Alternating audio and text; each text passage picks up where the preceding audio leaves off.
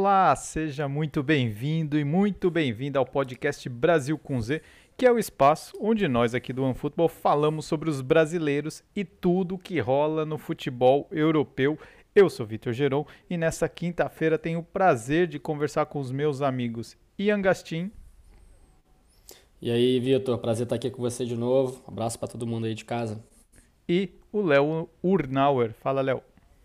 E aí, Vitor, tudo bem? Bora falar sobre essa rodada. É, rodada não, né? As semifinais da Champions League tivemos aí os, o primeiro jogo, a ida, né?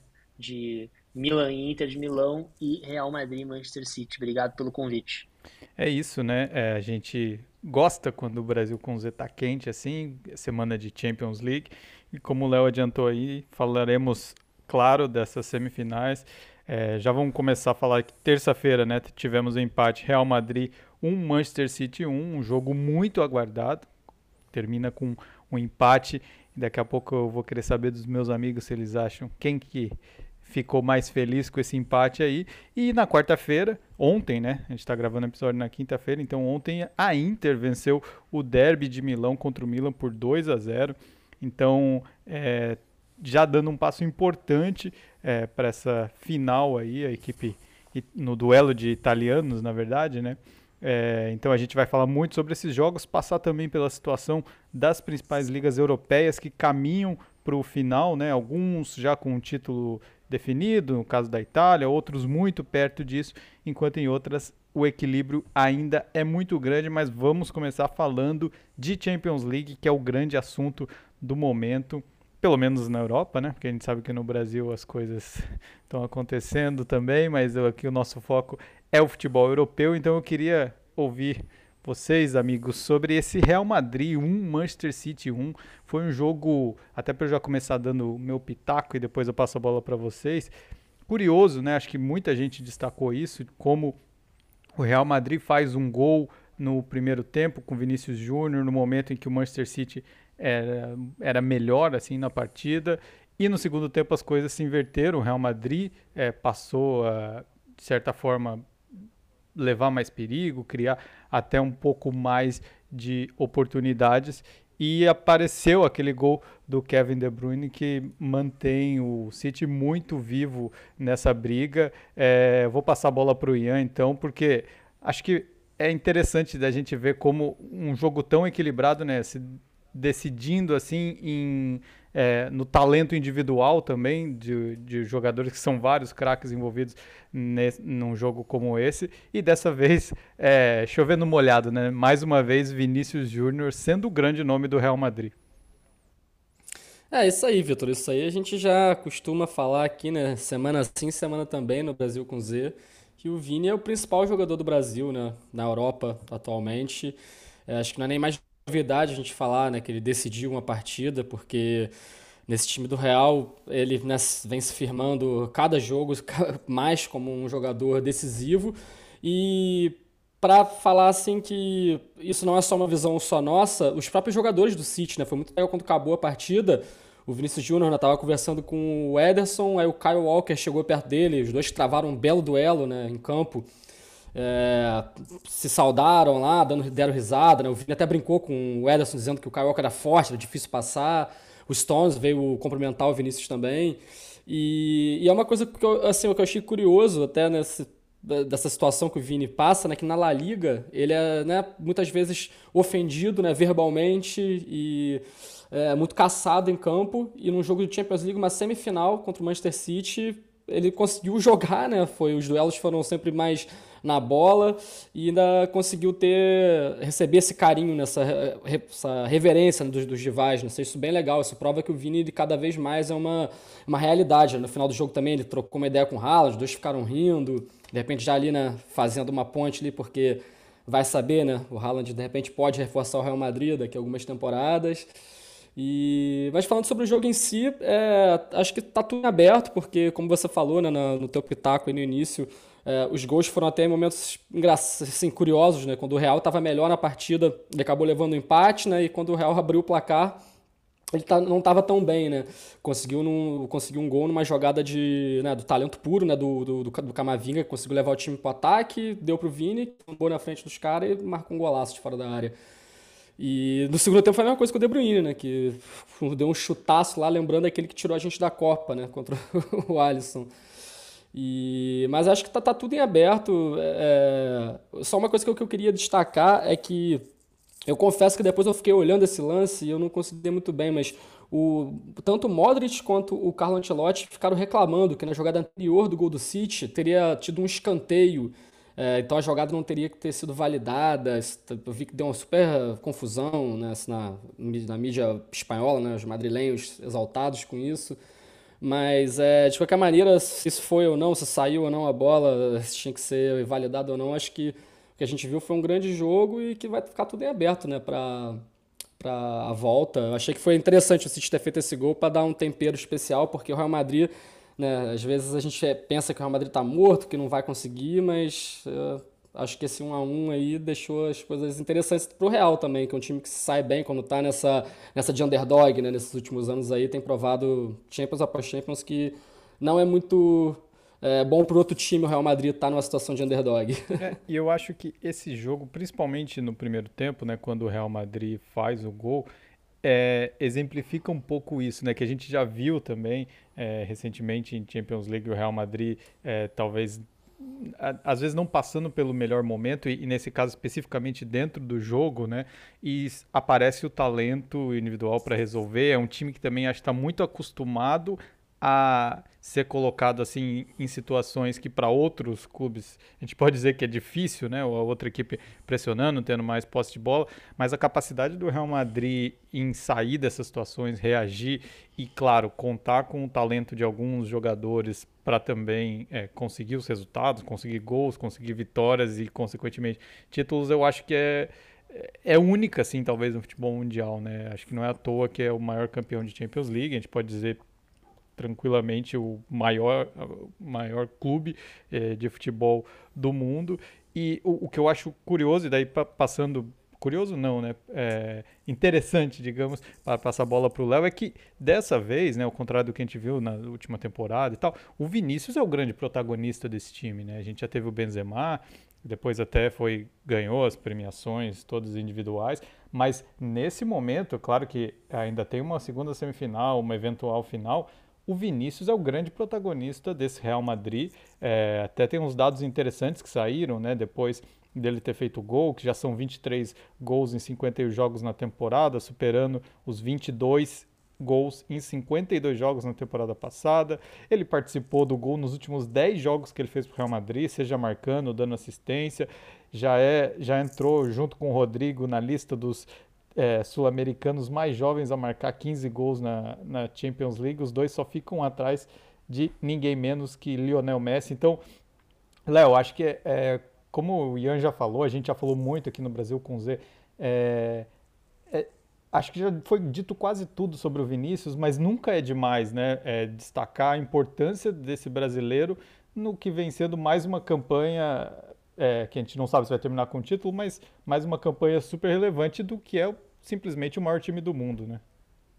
Cara, com certeza. Eu acho que diferente da temporada passada, quando o Vinícius ele podia ser considerado mais como se fosse um é, um coadjuvante perante ao Benzema, né? Eu acho que para essa temporada ele é o grande nome do Real Madrid. Então, é, assim, nós como, como brasileiros a gente fica muito feliz com isso, porque parece que a cada, a cada jogo ele cresce mais, ele é um cara que aparenta ter uma mentalidade muito boa, né, como jogador de futebol. Então, é, eu até achei meio estranho que a UEFA deu o prêmio de melhor em campo pro De Bruyne, né, que para mim não fez uma partida muito boa não, assim, achei que ele é, beleza, fez o gol, né, mas para padrões de De Bruyne eu achei que ele poderia ter, ter não foi o melhor em campo, né. É, enfim, assim, a minha visão sobre o jogo de uma maneira geral, eu, eu não concordo assim quando vocês disseram que, ou pelo menos que, que tu colocou, né, Vitor, que o, o Real Madrid estava pior no jogo no primeiro tempo. Eu acho que o Real Madrid estava com um jogo controlado, assim. Se for ver, é, eu acho que o Real Madrid controlou muito bem, principalmente o Haaland e o, o, o De Bruyne, né, para esses caras não terem a bola em, em, em áreas muito perigosas, né. Então Uh, isso por conta disso que a gente viu bastante Bernardo Silva, o próprio Stones, às, às vezes avançando ali pelo meio com a bola, uh, e não viu tanto Haaland finalizando, ou o próprio De Bruyne assim, né? E, e, e eu acho que, que causou uma falsa impressão, assim, de que, que o, pelo menos na minha opinião, é claro, de que o Manchester City estava melhor na partida. Eu acho que não, acho que o Real estava controlando. E na primeira oportunidade que teve, conseguiu marcar. Né? Então, é, o Guardiola fala muito isso, né? Quando a gente cria, né? Ele fala para os jogadores, quando a gente cria, a gente tem que marcar, né? E, e, o Real Madrid, eu acho que levou essa, essa frase muito ao pé da letra na primeira oportunidade clara que teve, conseguiu fazer o gol, né? E daí eu sinto que para o segundo tempo, realmente, o Real daí teve volume, teve controle, teve tudo que precisava. E eu imagino que o Guardiola, inclusive, tirou um pouco do. do, do é, é, não colocou jogadores de tanto agudos assim, né? Ele acabou não fazendo nenhuma substituição no jogo. É, para ter um pouco mais de controle da posse de bola, né? Não perder tantas vezes a bola, não ter tantos esses confrontos um a um assim que pudessem gerar contra-ataques para o Real Madrid, que ele sabe que essa é a grande arma do Real Madrid, com o Rodrigo, com o Vinícius Júnior e tal, né? Então, é, eu acho que o resultado saiu melhor para o Manchester City do que para o Real Madrid, mas não sai tão ruim também para o Real, né? Porque, de fato, é uma equipe que parece não sentir muito é, uma pressão fora de casa, é, eu acho que a obrigação de se classificar, assim, de, de dar uma, uma satisfação para sua torcida é muito do Manchester City, né? E, e, e, vai ser um jogo muito interessante para essa volta aí. Eu ainda aposto que o Real Madrid vai passar. Eu acho que o Real Madrid passa é, e daí faz a final aí provavelmente contra, contra a Inter. E tu, Vitor, o que, que, que, que achou aí desse, principalmente desse segundo tempo? É, eu acho que é, é até é um bom tópico que você colocou assim primeiro né, dessa mudança do Real Madrid que realmente é que no primeiro tempo o fato do City ter mais a bola e ser mais o estilo de jogo né, do Guardiola é, é claro, é, é, o time com a bola, a gente fala, o time sem a bola nunca vai fazer o gol, né? É, você precisa da bola para fazer o gol, nem que seja para encaixar um contra-ataque, que foi o caso. Também não acho que o Real Madrid estava é, mal na partida. E daí eu acho que é muito mérito. Mas o Courtois trabalhou mais. É, é eu assim, mas assim, eu acho que é muito mérito, porque a gente está simplesmente vendo um jogo de duas equipes incríveis com dois técnicos que acho que também é, são um capítulo à parte, assim, né? Estilos diferentes, mas a capacidade, é, o, o, Guardiola já muito falado também por esse estilo, né? Que ele é, tem nas equipes, mesmo que eu acho, eu considere que ele evoluiu muito também, que ele hoje joga com Haaland, ele muda algumas peças, é, até no, no que a gente já se acostumou a ver, né? Ao longo do, dos anos e nesse City. Mas o Ancelotti também, ele sabe, é, todo, às vezes tem os boatos né, do Ancelotti na seleção brasileira e eu, eu, acho que seria é muito diferente treinar a seleção em clube, mas quando você vê o Real Madrid do Ancelotti passando por essas fases dentro do jogo, realmente você vê como o cara, ele é muito acima da média. Eu acho que os jogadores têm um peso, mas ali o técnico também é, claramente é uma peça fundamental no, no defin para passar para os jogadores o que, que eles vão encontrar contra o City em cada momento do jogo e ir reagindo conforme é possível, né? E, e acho que daí o prêmio, né, para o De Bruyne, como o Léo citou, vai muito por essa, por manter o City vivo. É, também um lance que ele achou, eu acho que até se a gente for analisar os gols, né, são relativamente parecidos ali da entrada da área, um chute de fora, do mesmo lado, inclusive. É, curiosamente, os dois nasceram com o Camavinga, né, que é um jogador que está jogando de lateral esquerdo no Real Madrid, mas acho que ele tem muita qualidade, é, principalmente por ser uma adaptação. Mas a, a, grande jogada dele no gol do Vini, depois ele acaba errando o passe ali que faz o City chegar ao empate. É, mas eu acho que é, é isso, assim, o, o City vai para esse segundo jogo, é, de fato, eu, eu acho que a, o fato do Haaland não ter tido tantas chances, né? E, e daí a gente pode até entrar no tópico do Militão, que muita gente estava preocupada que o Militão não ia jogar. Mas o Rudiger e o Alaba fizeram é, partida incrível. O Haaland não teve chance praticamente. Eu acho que jogando em Manchester as coisas podem ser diferentes e daí é, vai depender muito de como as oportunidades. Como eu disse, é um confronto muito equilibrado, mas quantas oportunidades o Haaland vai ter, o Vinícius, é, e, e, quem vai aproveitar melhor. Eu, eu diria que eu continuo mantendo 50-50. Eu tenho a sensação, eu não gosto de duvidar do Real Madrid, mas eu tenho a sensação que dessa vez é, a gente vai ver o Manchester City na final. E daí eu passo a bola pro Ian para ele também já dar o pitaco dele, porque o Léo aposta no Real, eu, eu mantenho a minha aposta no Manchester City. Ah, Vitor, é, eu não consigo apostar no Manchester City, você, desculpa, eu vou ter que seguir o Léo, porque apesar do City ter feito esse gol no final, né, ter sido aparentemente o resultado melhor para o time inglês, é, a gente está falando do Real Madrid, né, do outro lado. Real Madrid com o Vini nessa fase absurda que ele está vivendo, o Rodrigo, um jogador extremamente decisivo, é, e o Real Madrid, né? É, eu gosto de falar isso, que uma vez eu vi o próprio Carleto falando que perguntaram para ele da camisa do Real, né? Que era, que era pesada, ele falou assim: não, é porque o jogador, quando entra em campo com a camisa do Real Madrid, ele sabe que ele pertence a algo maior. E assim, e tem toda aquela mística. Eu não consigo apostar num time que, desculpe a galera do meu City, um time que não tem quase história, né? A história do Manchester City, na real, começou a ser reescrita, né? Desde os investimentos aí dos Emirados Árabes, porque era um time working class. É, primo pobre do United, né? E depois dessa enxurrada de dinheiro aí do Guardiola, agora tá figurando né, no primeiro pelotão do futebol europeu, mas eu não consigo apostar porque é, muito se fala desse elenco do City, né? Mas eu acho que o Real Madrid também tem um belíssimo elenco, você citou aí, né? Que o Militão, que na real nem vinha tão bem nas últimas rodadas, né? Da, nos últimos jogos do Real, mas você vê, sai o Militão, que é reconhecidamente um grande zagueiro, e você tem o Rudiger e o Alaba para formar a zaga do Real, sabe? E os caras anularam o Haaland, né? Então, assim, eu sinceramente não consigo não apostar no Real Madrid para o segundo jogo, ainda mais quando o Real chega numa situação dessa. De ser, como eu falei mais cedo, quase que o underdog do negócio por jogar fora de casa, contra um rival poderosíssimo. É, mas eu não consigo não apostar no Real. Eu acho que vai dar os blancos na final mais uma vez. É, eu já até... deixa uma. Rapidinho, Vitor, já deixa uma provocação para vocês aí. É, Militão volta para o segundo jogo, hein? porque depois da atuação do Rudiger, eu tenho minhas dúvidas, né? E o Carvajal foi muito bem como lateral direito. É, é um cara que esse aí é, é, muito copeiro, né? Como a gente diz no sul do Brasil. É, tu não, não se fala muito dele como um cara geracional na posição, né? Mas, pô, o cara é pentacampeão de Champions League, sempre fazendo partidas exuberantes na, na, é, na, na reta final da Champions, né? Tu acha que o Militão volta ou permanece o Rudiger? Olha, essa é uma, é uma boa pergunta. Eu, eu acho que o, o Ancelotti, é, esses técnicos de ponta da Europa não tem tanto apego pelo jogador que eh, para manter uma equipe que vem dando certo, se o outro está bem, eles mantêm. Mas por outro lado, como eu falei, eu acho que esse jogo ele é muito igual, assim. Então eu acho que você repetir é, o jeito de jogar, a formação, nem sempre é, vai dar o mesmo resultado, entendeu? Então, eu tenho um palpite que se ele tiver condições normais, assim, considerando daqui uma semana, acho que ele volta. É, acho que o Ancelotti volta uh, com o Militão, porque, como eu disse, assim, é, eu acho arriscado. É, acho que no Brasil talvez não voltaria, sabe? Aquela coisa do técnico, ah, deu certo, vamos repetir.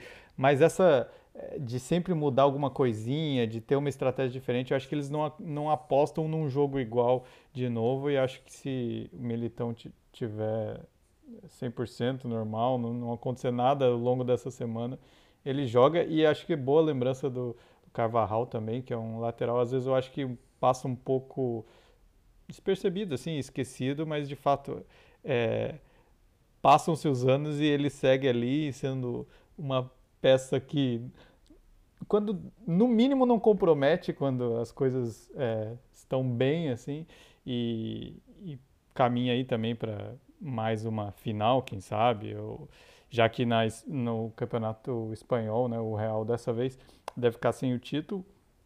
É, e um último tópico aqui que eu queria lançar porque a gente falou de Militão, falou de Rodrigo, de Vinícius, é, acho que até na, nas chances criadas, né, o, os goleiros, quando foram exigidos, acho principalmente o Courtois no primeiro tempo, no lance com o De Bruyne, é, meio que cara a cara, e o Ederson, né, o outro brasileiro envolvido aí, que é do, desse caso é, goleiro do Manchester City, apareceu muito bem no final, num chute do Tchouameni, né, de fora, é, uma defesa que ah, também acabou sendo muito importante né, para manter o, o empate, nesse caso, e levar as coisas para Manchester em condição de igualdade. É, bom, a gente já falou então nossos palpites. Eu falei, não gosto de duvidar do Real Madrid, mas eu estou com uma sensação que dessa vez vai dar para o Manchester City e, e, claro, né, eu acho que quem passar dessa semifinal chega para a final na condição de favorito.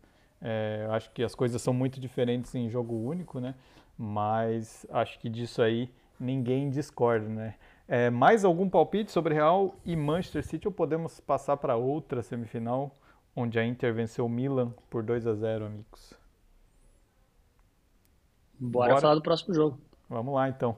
É, aí um jogo bem diferente né, do que a gente viu de Real Madrid e Manchester City, acho que principalmente pelo início do jogo da Inter, já conseguindo. É, nesse jogo é importante destacar o Milan, né, jogou como mandante, é, então a Inter desde o início é, pressionando, conseguiu os dois gols muito cedo com o Dzeko e o Mkhitaryan. É, depois teve bola na trave, teve um pênalti anulado, enfim, um primeiro tempo, acho, dos, se a gente dividir né, os dois tempos do jogo Real Madrid Manchester City, os dois de é, Milan Inter de Milão, o primeiro tempo em Milão foi de domínio completo de uma equipe, poderia até ter feito mais gols, como eu falei, e acaba é, dando um passo muito importante, né, Léo? Você acha que, por mais que seja um clássico, é, muito equilíbrio, as duas equipes fazem uma temporada até bastante parecida, tanto no campeonato quanto na Champions League. Você vê algum espaço para o Milan é, mudar a, o destino aí da, de ver o rival na final? Olha, Vitor, eu acho muito difícil, né? É, assim, o Milan no segundo tempo teve oportunidades para conseguir diminuir, né? Eu acho que o, o, placar mais justo seria de repente um 2 a 1 a, a, a Inter foi superior, mas não foi também superior para sair com uma vantagem tão grande, né? É, é complicado, né? Porque o que provavelmente vai acontecer, o, a Inter vai se defender, né? Vai explorar contra-ataques e o Milan vai ter que se jogar para frente e abrir muitos espaços atrás, né? E a, e a equipe da Inter é um time que joga muito bem contra-ataque. Então, é, é, um, é um resultado, uma, uma vantagem muito boa para a Inter de Milão. E, e, acho que o, que o próprio Rafael Leão fez muita falta, né? O, o Milan conseguiu criar boas oportunidades, mas tu vê que sempre a bola caía no pé de muitos jogadores que a finalização não é a especialidade, né? Acho que o Giroud não fez um jogo muito bom é, e a própria zaga da, do Milan também não, não foi muito bem, que normalmente é um, é um, é um pilar ali da equipe, né? Foi assim contra o Napoli, e, e, mas contra a Inter ontem, né? No caso a gente está gravando aí o, o, episódio na quinta-feira, 11 de maio, é, não foi assim que aconteceu. Eu até vi esse jogo com o Ian e a gente comentava, né? Pô, quem, quem será que vai ganhar essa partida e tal, né? Quais são as apostas? E eu dizia nesse jogo, olha, não sei, mas eu tenho uma. Eu tenho um. um, um tô com, levando aqui um. Tem uma pulga atrás da orelha de que a Inter vai passar. E acho que é um jogo que está mais decidido do que Real Madrid City, né? E o que, que, tu, que, que tu acha? Não, eu concordo contigo, Léo. Como é, você já adiantou pra galera aí, a gente viu o jogo ontem, né? Ficamos na resenha. E eu só acho que é, é um jogo mais decidido, né? Como você falou, do que o Real e City, mas eu acho que a, a Inter saiu da partida com não com gosto amargo, porque pelo amor de Deus ganhou a partida, né, 2 a 0, mas a, o próprio Mictarian falou né, na entrevista do pós-jogo de que teria sido bom marcar mais gols. Eu acho que a, a, Inter não conseguiu traduzir todo o volume que teve quando foi dominante na partida, né, especialmente no início do primeiro tempo. Né, eu acho que aqueles 10 minutos é, do, do, início do jogo, de repente foram os piores da, dessa passagem do Pioli pelo Milan e, e, talvez os melhores do Inzaghi à frente da, da Inter. Mas todo esse volume não foi traduzido tanto em gols. Assim, o próprio Lautaro, que poderia ter feito né, o gol de pênalti, é, a gente até conversou lá na hora que no, primeiro, no primeiro lance parecia que ele tinha sofrido pênalti, só que depois ficou claro que ele tinha se jogado, enfim. Parecia até um pouco jogador brasileiro ali, sabe? Que às vezes procura o pênalti ao invés de chutar a bola pro gol. Então acho que saiu. É, foi uma situação que o Milan, o, a Inter de Milão poderia estar numa situação mais favorável. Até porque para o jogo de volta, como o Léo mencionou muito bem, é, o Rafael Leão fez muita falta no Milan, né? Então se ele voltar, eu acho que vai ser muito importante para o Milan, porque ele é o principal jogador dessa equipe, né? O, o Vitor mesmo levantou uns dados aqui do, do Leão titular e ele não titular no Milan, né? Só para você ter ideia, é 21 vitórias com ele titular e uma com ele não titular. Então, assim, É, o cara faz falta, ele fez muita falta, porque como o Léo falou, o Milan até quando melhorou na partida, conseguiu dar uma equilibrada, faltava aquela. Pra, o cara para finalizar, o Giroud não fez um bom jogo. eu não posso falar do Giroud porque eu sou um crítico dele, eu sou. é, para mim, ele entra no, naquele universo do jogador bonito, que sim, o cara pode ter feito golaço aí no Arsenal, tem uma carreira vitoriosíssima, só que nunca encheu meus olhos. É, acho um jogador que.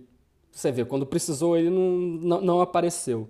Mas é, só para fechar isso da minha falando desse jogo aí, eu queria destacar que eu pessoalmente fiquei muito feliz da Inter ter vencido essa partida porque o Adriano Imperador ficou feliz. É jogador né, que fez história na, na Inter, um cara que eu curto bastante, acho um figuraço.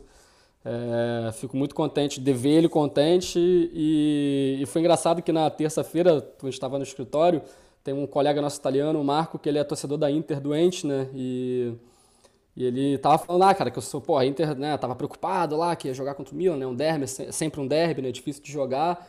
E, e ele tava comentando, eu comentei, né, do. Ah, mas a Inter tem um bom time, tem um ataque bom com o Lukaku, tem o Dzeko, o próprio Altaro, que não vem muito bem, só que é um bom jogador. Ele falou assim: é, mas se você viu o Adriano, não tem como você achar esses caras tão bom. Porque não tem mais, né, esse cara tão bom igual o Adriano, mas, enfim, eu acho que tá realmente mais definida essa partida e a gente deve ver, segundo os meus palpites, um Real Madrid e Milan, é, Inter de Milão na final da Champions. Assim. É, eu acho que esse, esse ponto é interessante até, né? Porque a gente é, é de uma geração que acostumou a ver os times italianos muito mais fortes, assim, do que...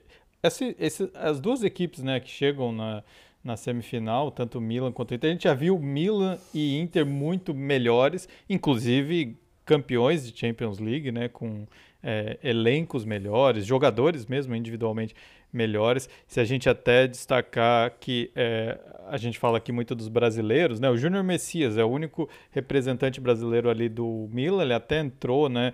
Ainda no primeiro tempo, é, depois que o Benacer sofreu a lesão e, e, até um parênteses aqui, o Benasser não deve jogar mais né, nessa temporada, uma notícia de hoje. É, acabou que ele não teve tantas oportunidades, mas a gente já viu tantos brasileiros brilharem por Milan e Inter, é natural que quando você compara é até um pouco desleal e também por isso eu acho que, é, é claro, a Inter tem uma boa vantagem, indo para a final, seja com Real Madrid ou com Manchester City, é, é um pelo menos a vantagem nesse caso é do, do de City ou Real, sem dúvida, né, no elenco. O fato de ser um jogo só, eu acho que ameniza um pouco isso, é mais fácil, né, você é, sair vitorioso em um jogo, principalmente uma final que tem é, vários outros é, fatores, né, que influenciam ali. Mas é, e, e, daí acho que também, né, no tópico que, o, que vocês levantaram sobre o Rafael Leão, é, também é um pouco é, um reflexo disso, de elenco, da força dessas equipes hoje, porque em outros momentos, ou se fosse o Rafael Leão de repente no Real Madrid ou no Manchester City, não faria tanta falta quanto faz para o Milan, para o ataque do Milan, é, nesse desenho do elenco atual da equipe italiana. Então, é, acaba que é um jogo muito interessante também por pela rivalidade, pela história, né? São dois times gigantes, mas que obviamente, é, quando a gente compara os elencos, eles estão um degrau abaixo de Manchester City e Real Madrid. E, e são duas equipes, eu até tinha destacado também no, no, na nossa pesquisa aqui antes de gravar o podcast, que curiosamente vem desde a temporada passada muito equilibrados. Assim, o Milan foi campeão italiano, mas terminou só dois pontos à frente da Inter. Nessa temporada eles também estão brigando mais embaixo ali, também separados por dois pontos ali. O Napoli já é o campeão, mas estão brigando por vaga na Champions League. Então, é, os, os cormãos de Milão estão mais uma temporada muito parecida, mas o resultado para a Inter, nesse caso, foi numa vantagem considerável. E daí a gente também, né, que acostumou a ver o futebol italiano tão forte na defesa, de sofrer poucos gols. Acho que a Inter já fez um segundo tempo um pouco mais é, nesse estilo, né? Vamos segurar um pouco, temos uma vantagem considerável e até por isso acho que também é, um, é pouco provável uma virada do Milan. É, claro que muitas coisas podem acontecer, consegue um gol cedo, ou o jogador do rival é expulso, é, tem vários fatores que podem influenciar, mas aí eu já coloco um favoritismo bem maior para Inter. É, E, é, bom, acho que aqui também ninguém discorda, né? A gente pode até passar adiante, porque é, o, o, futebol italiano pode até não viver os seus momentos mais gloriosos, como eu citei, mas o fato é que também tem é, duas equipes nas semifinais. Hoje a gente grava na quinta-feira, temos as semifinais da Liga Europa com representante italiano nas duas, nas duas semifinais, inclusive, né? Porque a Juventus enfrenta o Sevilha e a Roma enfrenta o Bayer Leverkusen. E na Conference League também tem time italiano, que é a Fiorentina na semifinal contra o Basel e o West Ham é, faz a outra semifinal enfrentando o AZ Alkmaar. Então a Itália, pelo menos nas Copas, né, faz uma grande temporada com suas principais equipes. E aí o Napoli, que já foi eliminado, foi o campeão italiano. Então é, tá quase todo mundo ainda na briga por alguma coisa lá na Itália. E a gente vai ficar ligado também, mas enfim, voltando para a Champions League, acho que a Inter dá esse passo importantíssimo e vai como azarão provavelmente para essa decisão, seja lá o que acontecer, mas isso é um assunto para o nosso próximo é, Brasil com Z. E a gente, e eu queria também é, não sei se vocês têm algum destaque ainda dessa partida, daí a gente passa para as ligas europeias que vão se encaminhando para o final. Acho que a gente pode até é, destacar aqui primeiro o, Napoli, né? No, no, nosso último episódio, o Napoli ainda não tinha conquistado a Série A e agora restam só brigas por, como eu falei, competições europeias. A Juventus em segundo, depois tem a Lazio e as duas equipes de Milão ali brigando por essas quatro vagas é, do campeonato italiano, Napoli voltando a ser campeão então e uma conquista que acho que também já foi muito falada. Parece que aconteceu tanta coisa, né, que já ficou e a gente já tinha falado tanto desse título do Napoli que acabou é, já parece faz parte de um, um passado distante, mas a festa acho que em Nápoles foi muito muito bonita. Já estava armada há algumas semanas, né, e finalmente aconteceu. Napoli voltando a conquistar o título depois de 33 anos.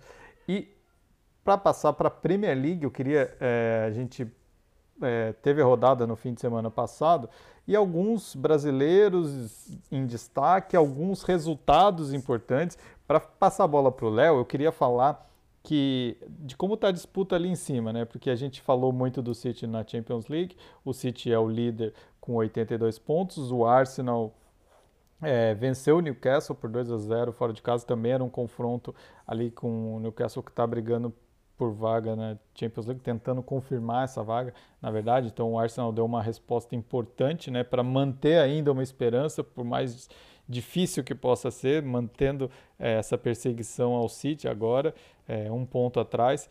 É, daí o, o, West Ham, que é outro clube que tem brasileiros, né, venceu o Manchester United por 2 a 0 e um resultado que foi bom para o Liverpool, né? Porque o Liverpool é, venceu o Brentford também no, no fim de semana. E nessa briga aí por Champions League ele deu uma encostada. Newcastle perdendo, Manchester United perdendo. É, e a sequência do Liverpool é muito boa. Então é óbvio que eu estou falando do Liverpool para dar a deixa para o Léo analisar como está essa briga por Champions League e falar do assunto preferido dele no Brasil com Z. Olha, Vitor, sonhar não custa nada, né? Só isso que eu posso te dizer, mas é, é difícil, assim, porque, é, assim, só para o pessoal se situar, né? Hoje são quatro vagas, né, para classificação para Champions League. Arsenal e Manchester City já estão garantidos. Tem o Newcastle em terceiro e o Manchester United em quarto, né? O Liverpool é quinto. É, a diferença do Newcastle para o Liverpool é, são três pontos, né? O Liverpool com 62, o Newcastle com 65 e o United, que está em quarto, tem 63. Só que tanto o Newcastle quanto o United tem um jogo a, mais, um jogo a menos que o Liverpool, né? Então, é, olha, é complicado, né? Eu acho que não seria nem justo o Liverpool é, se classificar para a Champions League pelo que foi a temporada do United de reconstrução. Acho que o United deu uma decaída no fim da temporada, né? A desclassificação da, da Europa League é, foi, de certa forma, surpreendente, né? E, e, o Newcastle, ele tá no G4 desde que o campeonato iniciou, né? Então, eu não acho que seria justo, né? Mas o futebol também não é sempre de justiça. É, o Newcastle e o Manchester United não estão atravessando uma fase tão boa e o Liverpool conseguiu, né, não tanto com desempenho, mas com resultados, é, uma sequência, agora acho que são sete ou seis vitórias seguidas, né? Então, sonhar não custa nada, né? Eu acho que pelo menos a Europa League está encaminhado, que já é uma grande coisa, né, diante da temporada que o Liverpool fez. E, e, não deixa de ser curioso, né? Porque é engraçado que teve uma declaração do, do Ten Hag, eu acho que foi depois que ele venceu o, o Manchester City. Deixa eu até pedir licença pro pessoal aqui para poder procurar rapidinho na internet, é, que eu não tenho essa informação de, de cabeça.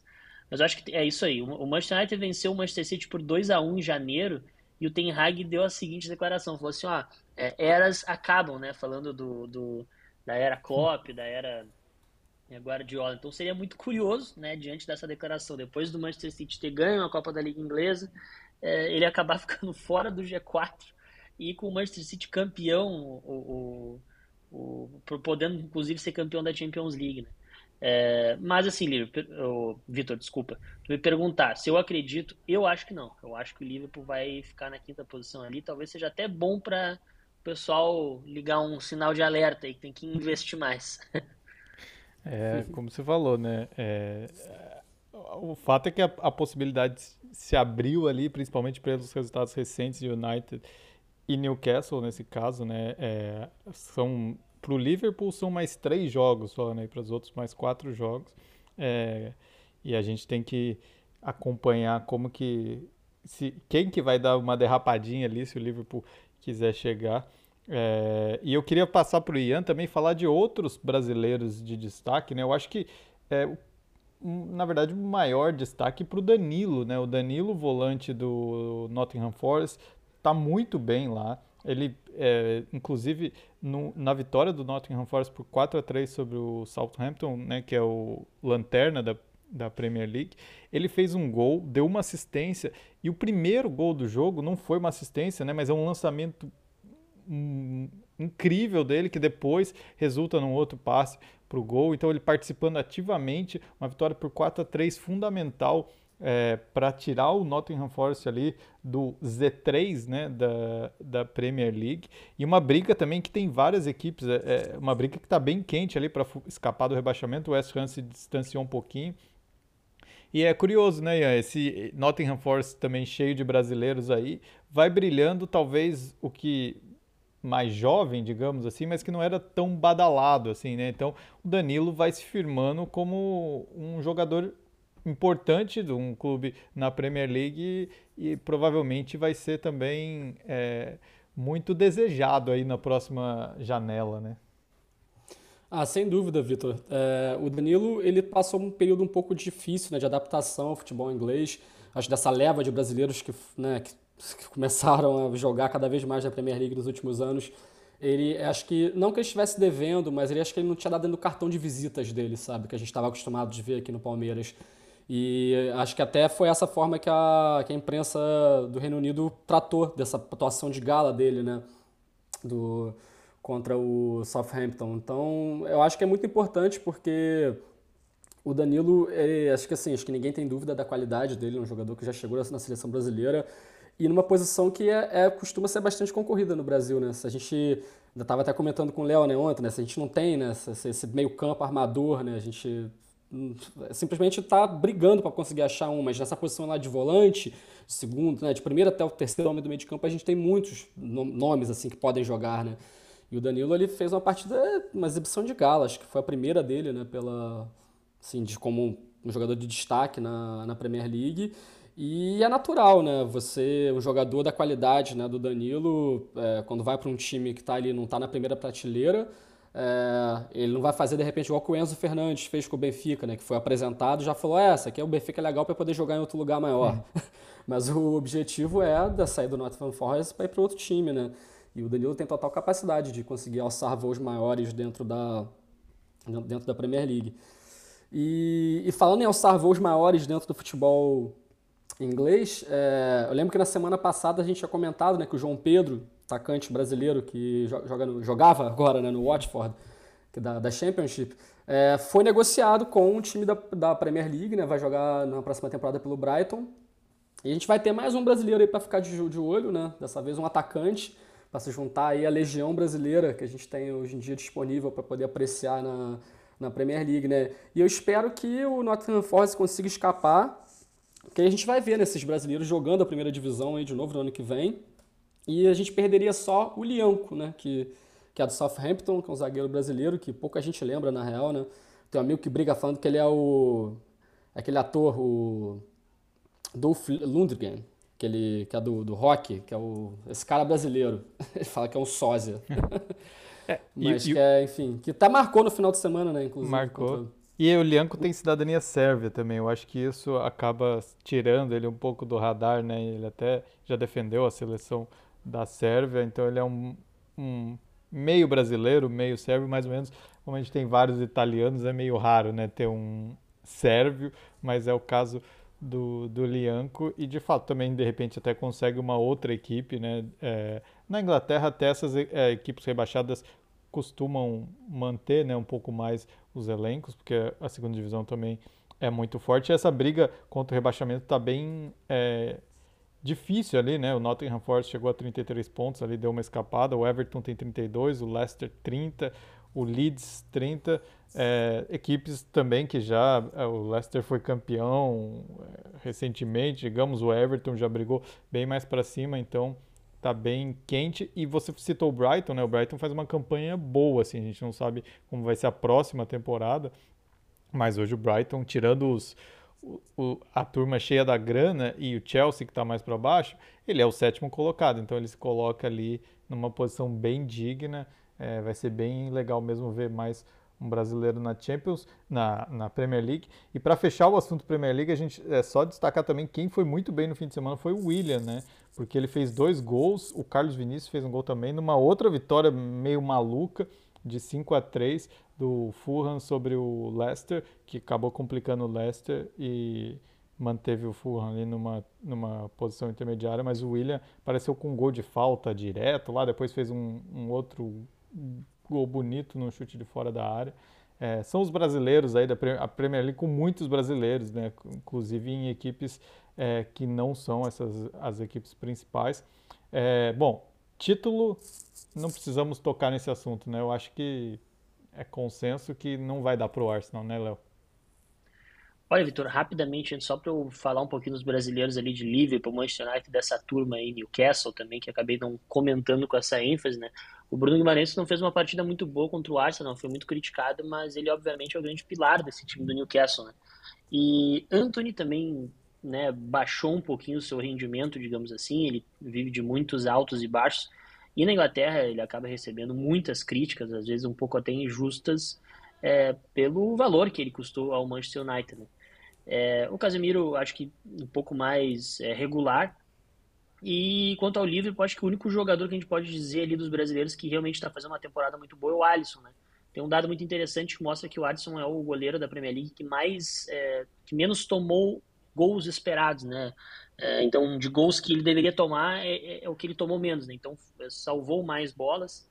E, e, e, o Ederson, inclusive, ele tá lá embaixo nessa estatística. Então, é, nessa temporada, né, para padrões do Liverpool, meio catastrófica, é, o Alisson junto com o Salah são os únicos dois jogadores aí que conseguiram manter uma, uma regularidade. Né? Mas quanto ao, ao, título ali, olha, eu acho que o Arsenal pode sonhar caso o Manchester City seja desclassificado da Champions League, né? Isso pode abalar o elenco de alguma forma, mas é, é, difícil imaginar isso, né? Porque o Manchester City tem uma partida a menos que o Arsenal, é líder com um ponto de vantagem, tem um time melhor que o Arsenal, está mais acostumado com esse tipo de, de, de, desgaste psicológico numa luta pelo título aí, né? E o Arsenal vem num momento de muita, muita instabilidade, né? Um time muito jovem e tal. É, acho que a vitória contra o Newcastle foi no, no, último fim de semana e foi de muita importância, mas mesmo assim é, é, é realmente complicado imaginar que o Arsenal vai conseguir sair dessa, dessa situação. É, e daí para a gente passar também pelas outras ligas, né? Então, é, Premier League ainda com esse título, claro que o, o City acabou se colocando como favorito, tem um ponto de vantagem sobre o Arsenal e um jogo a menos, como o Léo bem lembrou.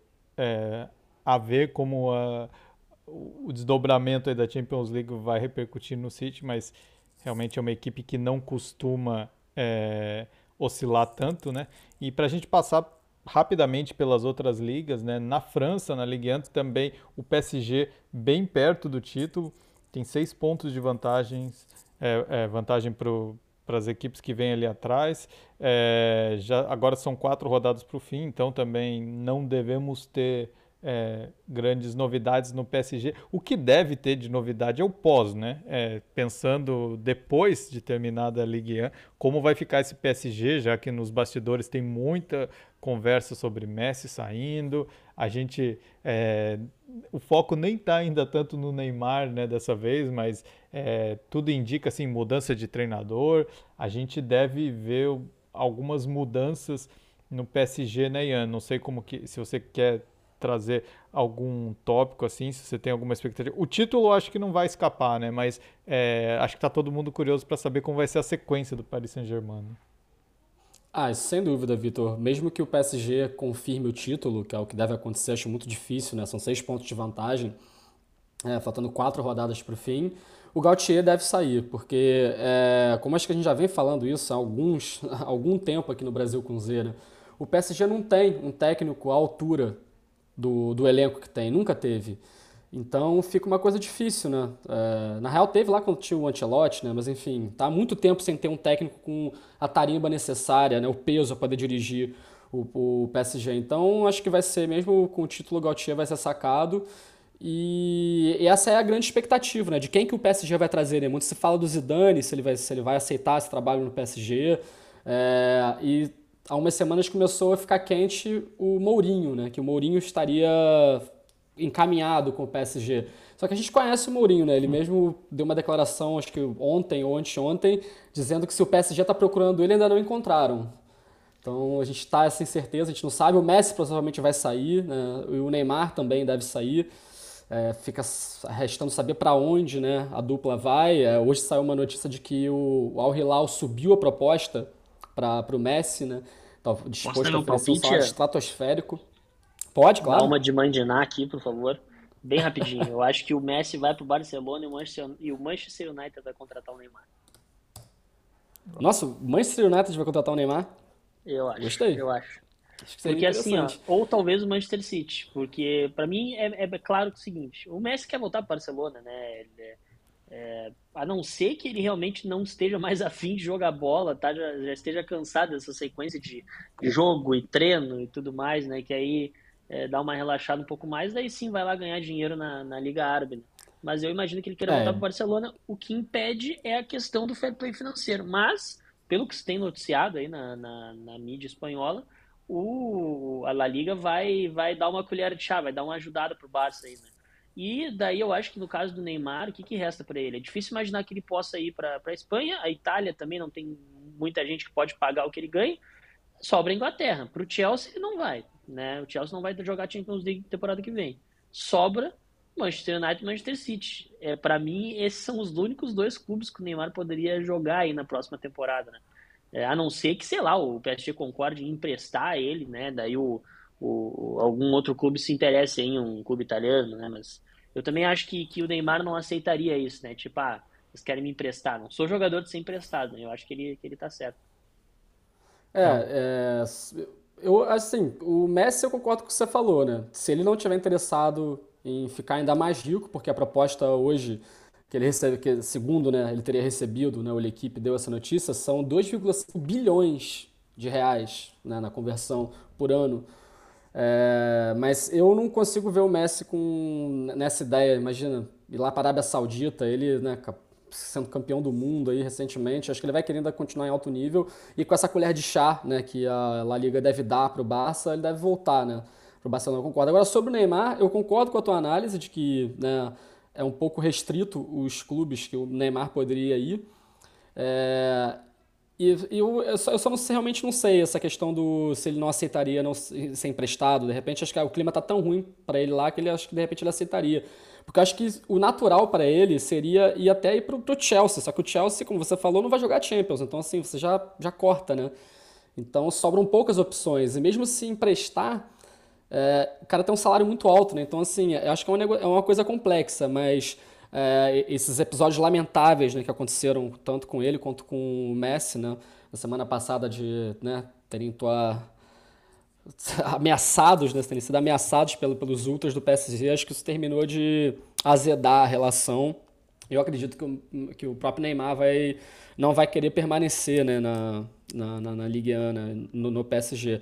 Mas eu concordo contigo, assim, é, a saída eu também só consigo ver ele jogando na Premier League, mas eu, eu colocaria o Newcastle nessa briga também, porque é um clube que tem, teria como marcar com o salário dele, vai jogar Champions League e de repente ele poderia voltar a ser né, o centro de um projeto. A gente conhece, sabe que o Neymar ele precisa ser amado, né, ele precisa ter esse destaque todo, e no Newcastle talvez ele tivesse isso, né, voltar a ser o centro de um projeto, num clube que, né, que almeja grandes coisas na Europa, enfim, talvez. É pode ser uma opção para ele também. Eu vejo também por aí. Eu acho que o Newcastle se encaixaria. Eu acho que essa questão do empréstimo passa muito também pelo quão interessante é, né? A gente sabe que o futebol também envolve muito dinheiro e esses caras, obviamente, pensam no negócio também. É, por mais que tenha o salário, que é difícil pagar, o valor que ele, de mercado que ele tem, que com certeza cai muito, né? Da, da de quando ele foi contratado é, pelo Paris Saint-Germain e, e, quando chegou no Barcelona também, mas um empréstimo envolve menos dinheiro, né? Assim, nessa questão de você ganhar com a transferência e tal.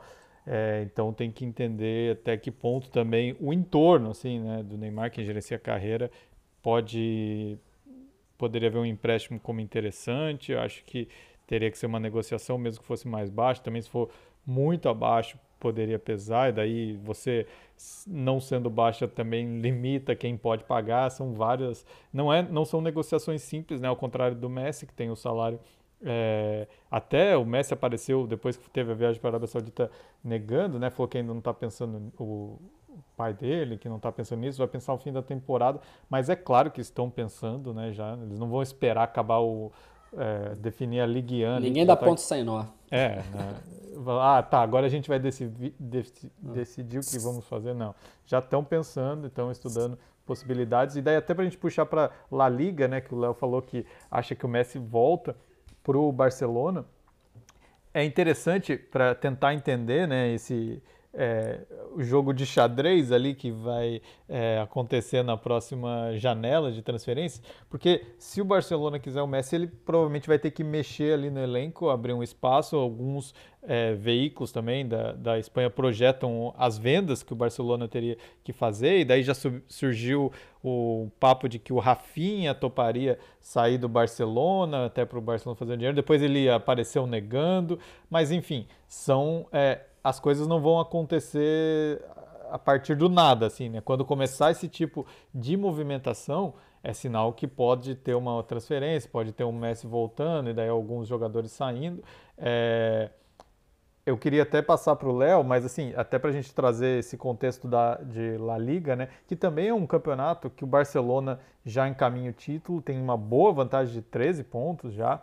É, o Real Madrid até no, no fim de semana estava ocupado ganhando mais um troféu, né? coisa que o Real Madrid faz com certa frequência e tranquilidade, ganhou é, a Copa do Rei, é, uma vitória sobre o Sassuna, já tinha vencido o Barcelona na semi, então confirmou com uma grande exibição do Rodrigo, como eu disse também, acaba ficando ofuscado porque a gente teve Champions League, muitos acontecimentos, mas só para registrar que o Real Madrid foi campeão é, da Copa do Rei. E na Espanha o título deve ficar com o Barcelona, esse Barcelona que é provável, né, Léo? É, independentemente de Messi ou não, também com algumas mudanças, com o Tito voltando a conquistar o Campeonato Espanhol, muito provavelmente.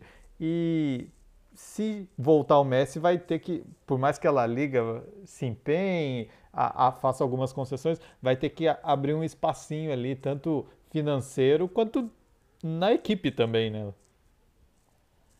Com certeza, Vitor. Eu só acho que o seguinte, é, o jogador que tem que sair do Barcelona não é o Rafinha, né? É, assim, o, o, Rafinha faz uma temporada boa no Barcelona. Não é nem muito boa, nem ótima, nem ruim. Ela é boa, né? Principalmente nessa segunda metade da temporada. Né?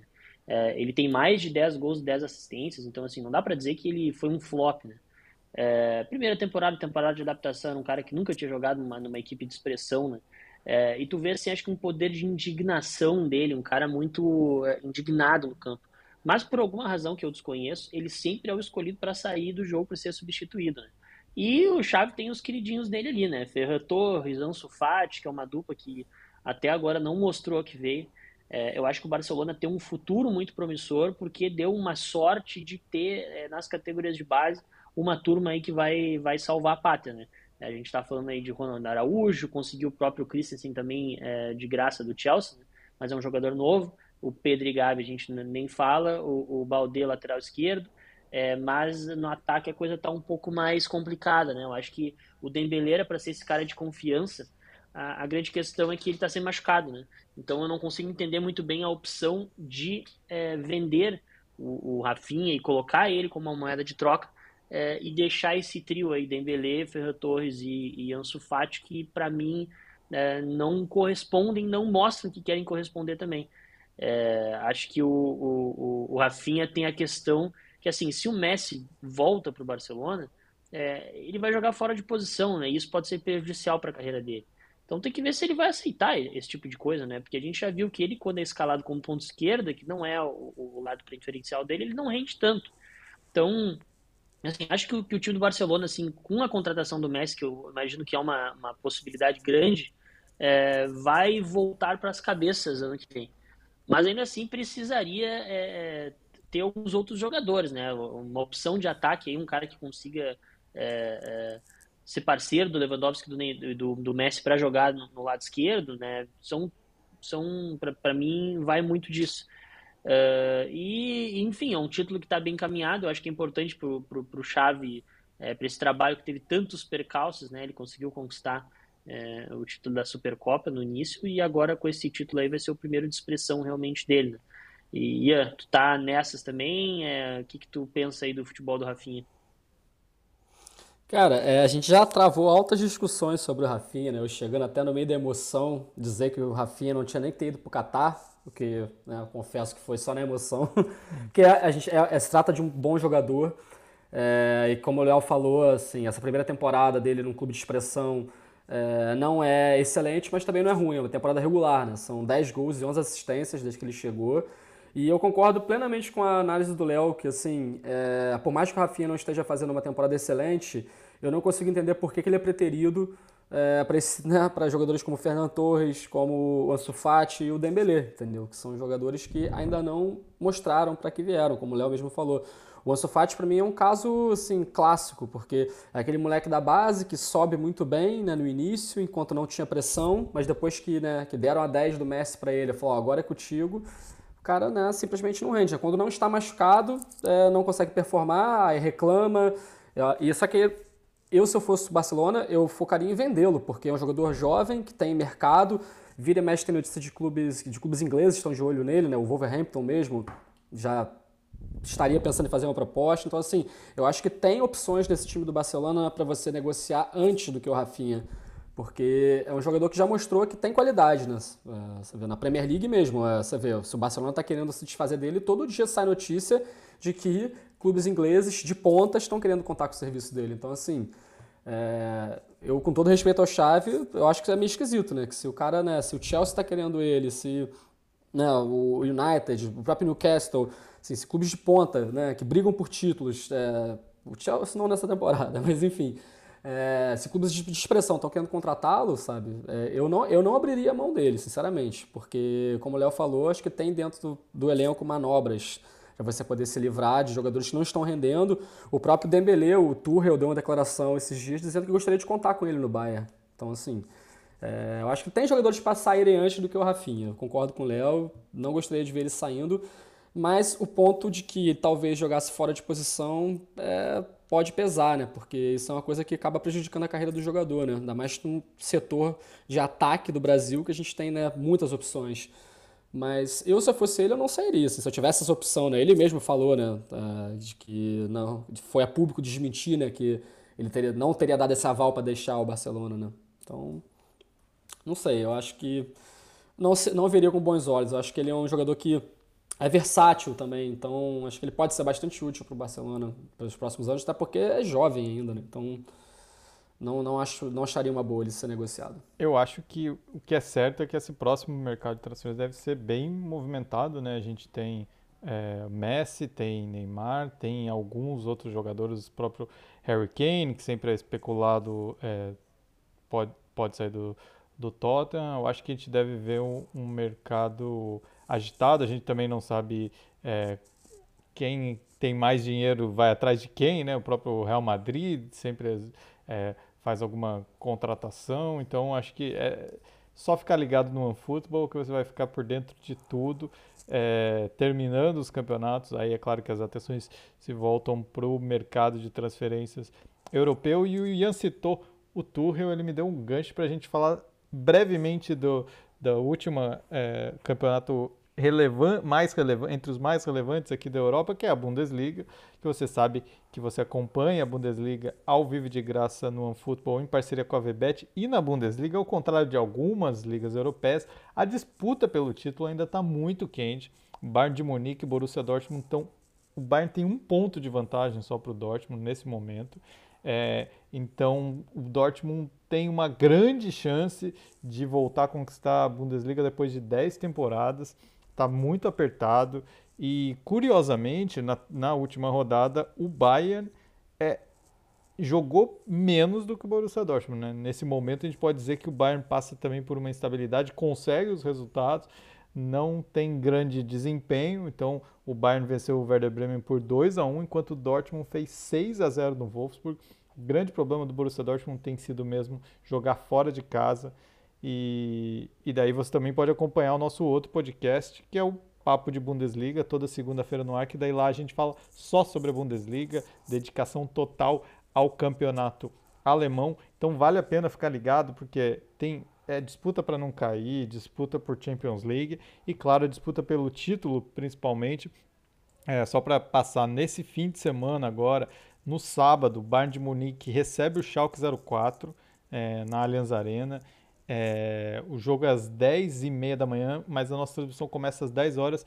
Eu terei a honra de estar lá em Munique acompanhando esse jogo lá do gramado é, para ver se o Bayern volta a abrir uma vantagem, jogar a pressão para o lado do Borussia Dortmund, justamente contra um rival do Dortmund, Schalke 04, grande rival do Dortmund, que tenta é, escapar do, do rebaixamento ali, então não pode nem pensar no rival nessa hora, porque é claro que se o, Schalke roubar pontos do, do Bayern vai acabar ajudando o Borussia Dortmund, mas nesse momento o Schalke tem que pensar em se livrar do rebaixamento, então um jogo que promete ser bem quente em Munique, ao mesmo tempo às 10h30 tem Union Berlin e Freiburg praticamente decidindo quem continua na briga direta ali pela Champions League, e nesse caso dando um passo importante para ir para a Champions League, que vai ser um feito em tanto para qualquer uma das, dessas duas equipes. Então, às 10h30 tem mais esse jogo. A gente vai ter que ficar trocando ali de um para o outro para acompanhar dois grandes jogos na Bundesliga. E ainda no sábado aí a gente tem o Borussia Dortmund contra o Borussia Mönchengladbach. Como eu disse,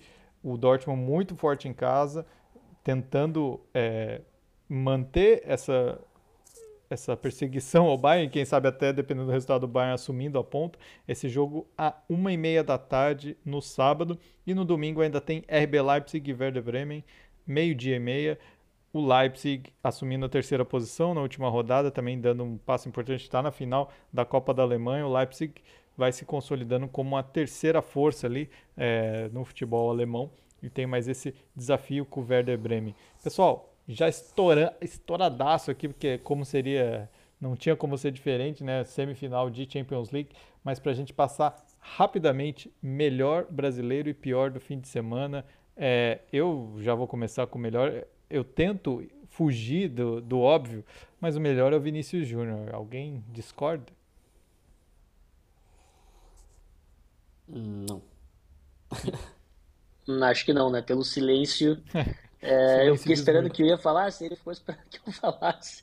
É, mas acho que não, não, não tem como não, não, discordar, até porque no fim de semana, inclusive, né, ele, é, ele fez as duas jogadas, né, os gols foram do Rodrigo, mas ele também foi muito importante na vitória na final da Copa do Rei. Né? Então, é, isso aí não precisa nem de voto, né? A questão do pior que eu acho difícil, né? Sempre é difícil, mas, mas Vitor, ele o pior porque a gente é muito bonzinho. Vitor, eu só queria fazer aqui uma menção honrosa e não, não é muito pelo que fez em campo nessa, nessa semana, mas só queria destacar uma coisa que se a gente falou mais cedo né, no episódio sobre o Júnior Messias, eu acho que ele merece uma menção honrosa aqui como melhor só pela história dele, cara. Um cara que é, ele chegou a jogar a quinta divisão do futebol italiano é, na temporada 18-19, cara. E chegar agora, né, em 2022, 2023, numa né, numa semifinal de Champions League, acho que é um feito e tanto para o jogador. Então eu queria deixar só essa essa estrelinha aí para ele.